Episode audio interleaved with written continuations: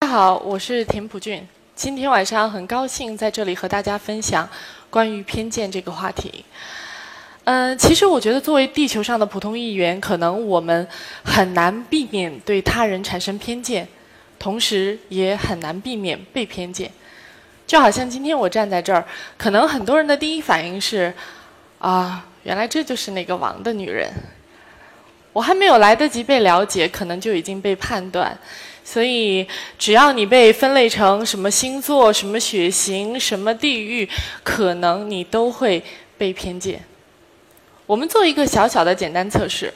我看在座有很多的女孩，我想问一下，在你们小的时候有没有听到过这么一句话？说：“哎，可惜，要是个男孩就好了。”麻烦你听过这句话的女生，请举下手好吗？看来还是有不少的。那么我们再做一个小测试，问一下，不论男女，你们在小的时候有没有听说过这么一句话？说你看看那个老谁家的小谁，你看看人家，你再看看你。听过这句话的举一下手。哦，看来我们的爸妈都是一个教育出口的啊。嗯，我小的时候经历过这样的一件事，我觉得这样一件这个事儿呢，其实对我来说有。可以说对我日后的性格产生了很大很大的一个影响。这个故事是怎样的呢？我爸爸其实是一个非常非常严厉的人，在我小的时候，基本上从我会走路起，他从来没有抱过我，他永远都是跟我说：“你不会好好走路吗？自己走。”然后如果在家里打个电话，我想稍稍嗲声嗲气的跟同学像个女生一样说话，我爸就会在旁边说：“你不会好好说话吗？”所以我就永远是哦，你好，我呃什么事儿什么事儿是这样子。我记得那一年我十岁，那是一个暑假，我出去跳橡皮筋，结果忘拿了，回到家里头去，无意中听到了我爸爸跟我妈妈说的一句话。他们站在阳台上，我爸爸跟我妈妈说：“说我做梦都想有个儿子。”我永远难忘那幅景象。橙黄色的一个傍晚，那束光照在他们身上。我妈妈什么都没有说，但是他们不知道，他们的女儿听完这句话之后，默默的哭着走了。我记得当时我在那个楼底下的小角落里头，大概哭了快一个晚上。我跟自己说：“我说，我发誓，我这辈子不要依靠男人。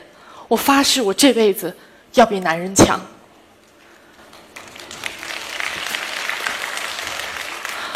我不否认，我性格里有很多好胜的一面，而这种力量就是从偏见开始。其实，在校园里，在生活中，在工作当中，其实我们每个人可能都会经历这种偏见，尤其是女孩子更为多。我看今天来了很多女生，你们会不会有这样的一个经历？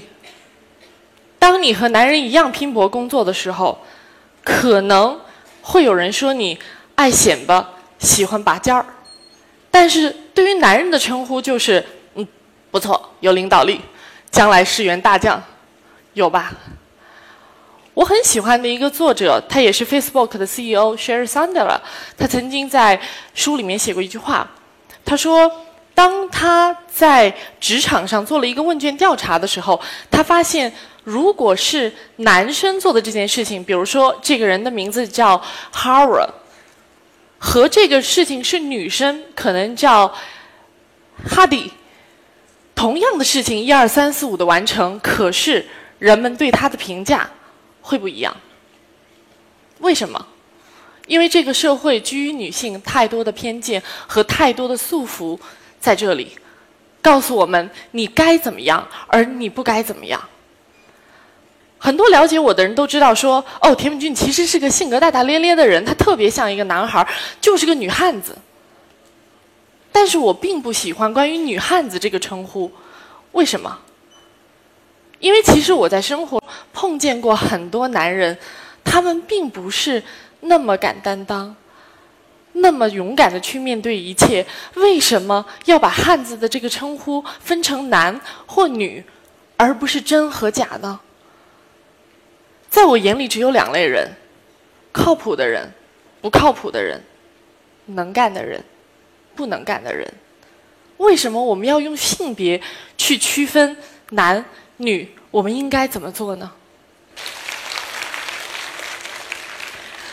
其实很多事情我特别不服，所以一路就从演艺圈到地产界，到后来自己创业，经历了很多很多的所谓的跨界也好，所谓的折腾也好。但是我觉得，其实每个人都有不断接受挑战的这个权利和勇气去面对这一切。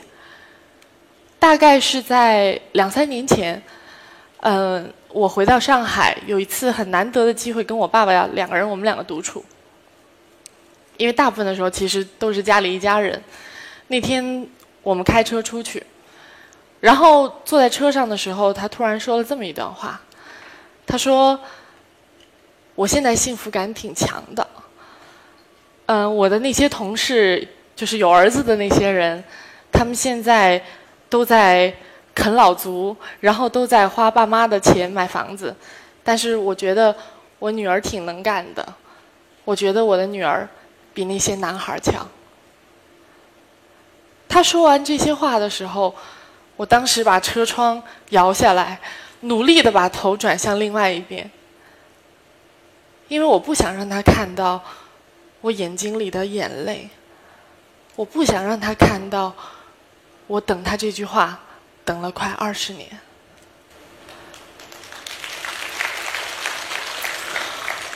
刚刚说完关于性别的偏见，我想聊一聊关于舆论的偏见。可能很多人知道我是因为红烧肉这件事儿，但是其实零七年呢，我就火过一次了。呃，就这个，原谅我没有把那张照片放上去，因为那张照片实在拍的太丑了。那个换了你，你也不会放上去的，对吧？呃，那个新闻的标题就是某 N 线女星强吻球星。呃，说这个故事，首先我要说明两点。第一，我绝对不是为了建议说某 N 线那个 N 线的数值到底是第几线。第二呢，我也绝对不是要洗白自己的意思，我只是想说明，当舆论带给你的压力第一次发生在我身上的时候，我是如何去面对的。我们把时间拉回到二零零七年，当时巴乔来中国。巴乔对我来说是一个非常特别的人，我估我估计每个在座的球迷可能心目都有一个自己最爱的球星，那我的那个如果此生唯一要见的球星就是巴乔，因为大概在九四年那个世界杯的时候，可能很多人都知道巴乔踢飞那一脚球，然后他是那么的孤独，那么的无助。然后那么的忧郁，然后我十岁的幼小心灵瞬间就喜欢上了这个球星。然后我发誓，我说这辈子如果只见一个球星的话，那这个人一定就是巴乔。然后零零七年巴乔来中国了，我觉得这大概是我这辈子唯一的一次机会，能跟我最爱的这个球星这么近距离的能够见到他一面。然后我就想怎么办啊？我就给我的一个做记者的媒体朋友打电话，我说你能不能带我去见巴乔？他说。可以啊，几月几号到那个什么地儿集合？呃，准时到就行。我按照规定的时间到了，结果大巴开走了。他说，因为我们车坐满了，所以我当时急得都快哭了。有粉丝可能都知道那种心情，对吧？就是我真的觉得说，完了，我这辈子要错过可能就这么一次跟他见面的机会了。然后这个时候，我看到了一个工作人员。他胸前挂了一个工作牌，然后我也不知道他是谁，我就冲上去跟他说：“我说，你能不能给我一个机会？我能不能坐你们的车去见一眼灞桥？”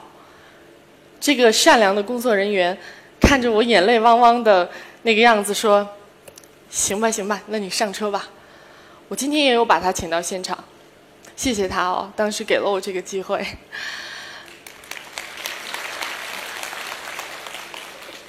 当时上了车之后呢，我们就聊天儿，就聊说哦，为什么你喜欢巴乔等等等等。后来主办方忽然觉得说，我们应该一个球迷给巴乔献个花儿。结果因为我形象各方面还可以，就很荣幸的被选上了。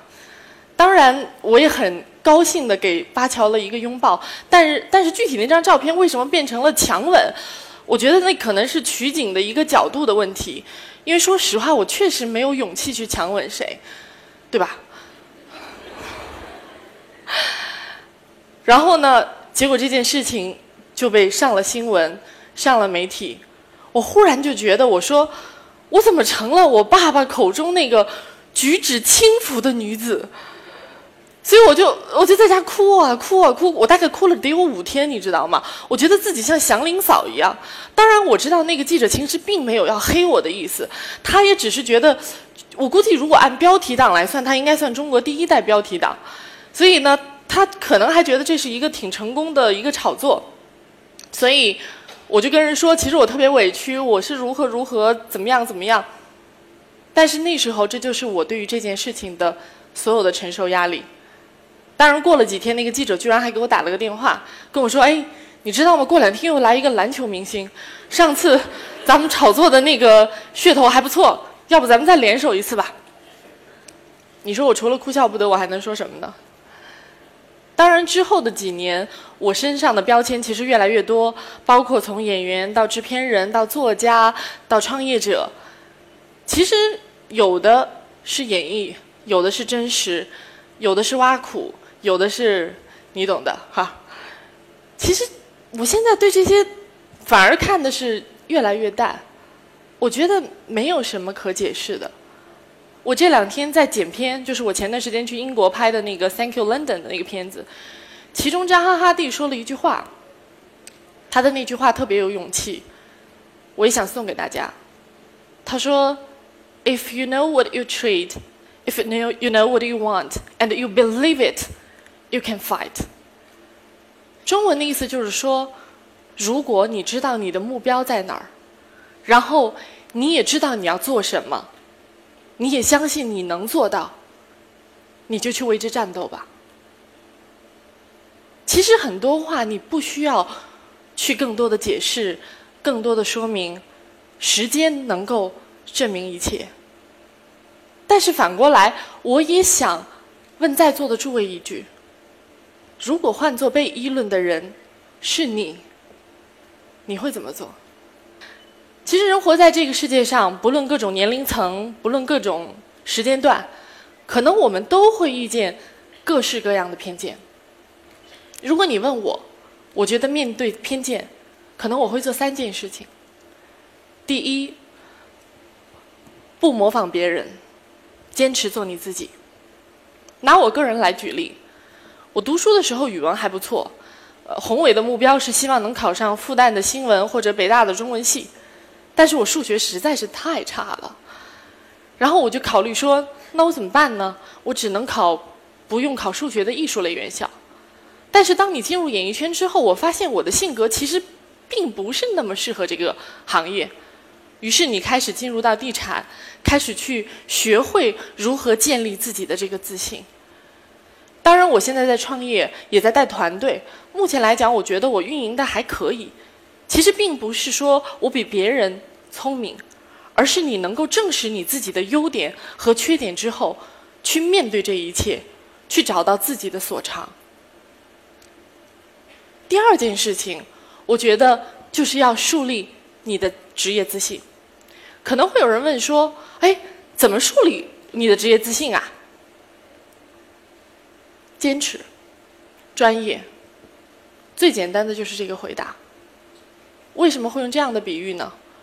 我刚进入地产领域的时候，二十多岁出头，我和我一个男同事，我们一起去跟别人谈事儿。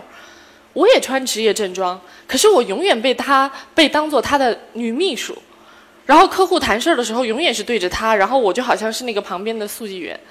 但是其实那哥们儿干办事儿特别不靠谱，可是我也没有办法跟客户说呀。那怎么办呢？当客户打电话找不到他的时候，我就成了那个 twenty four seven，二十四小时 stand by 的人。你打电话，你永远能找得到我。你告诉我几点钟要完成这件事情，我一定会在你规定的时间，甚至在那之前完成。你们知道为什么人的大脑会是蓝色的吗？有人知道吗？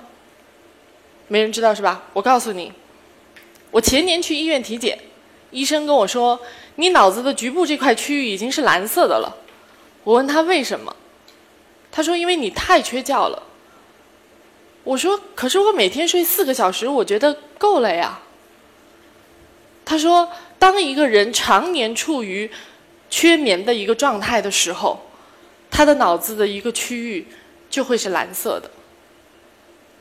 请相信我，当你工作到脑子呈蓝色的时候，没有人会怀疑你能不能吃苦，没有人怀疑你能不能做事儿，没有人会对你的性别有偏见。其实你想证明自己，靠自己的努力就够了。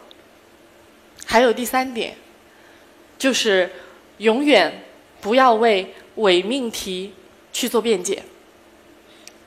我前段时间看了一个帖子，这个帖子有点意思，我跟大家分享一下。他说，当三个人，三个正常人被抓进了精神病医院，然后要证明自己没有精神病，请问他们是怎么走出来的？甲说我没有精神病，地球是圆的。于是他讲了一个下午地球是圆的的理论，然后医生说：“哦，这个病人病得很严重，赶快送进重症病房。”到了乙的时候，乙说：“OK，我和国家各个大国的领导人都是朋友，啊，我跟他们非常熟。”于是他说了一大堆什么普京、克林顿啊等等等等这些人的名字，然后医生说：“这个患者病得也不轻，请送到重症病房。”到了丙的时候。你们知道丙是怎么做的吗？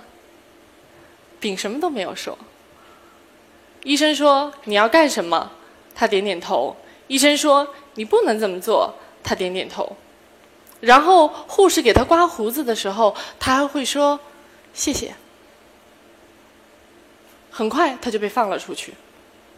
其实这个故事听起来很荒谬，但是他讲明了一个道理。当你在陷入一个伪命题的环境的时候，你越想去做解释，其实越苍白无力。因为每一个人都有自己想要表达的一个方向，你花时间去证明你的清白，其实可能是朝着反方向去做的。而我想说的是，通过你的行为，通过时间，去证明一切。在这儿呢，我特别想谢谢那些所有给过我帮助的人，那些给了我爱和关怀的人，因为谢谢大家能够一路支持我走过来。但是其实我也要感谢那些给了我偏见的人，因为其实是他们的言语给了我另一种动力，让我知道我要朝那个不是他们认为的方向去努力。我甚至有的时候希望他们能保持这个观点，他会给我一种反作用力来牵制着我。然后还要感谢我两次哭泣的故事以及我的蓝色大脑，因为他们告诉了我，我需要坚强的去面对，我不需要用任何的言语去证明，有行动就够了。最后有一句话是海明威说的，我喜欢这句话，在《老人与海》里。他说：“生活总会让我们遍体鳞伤，但到后来，那些我们受过的伤，会变成我们最坚强的地方。”谢谢大家。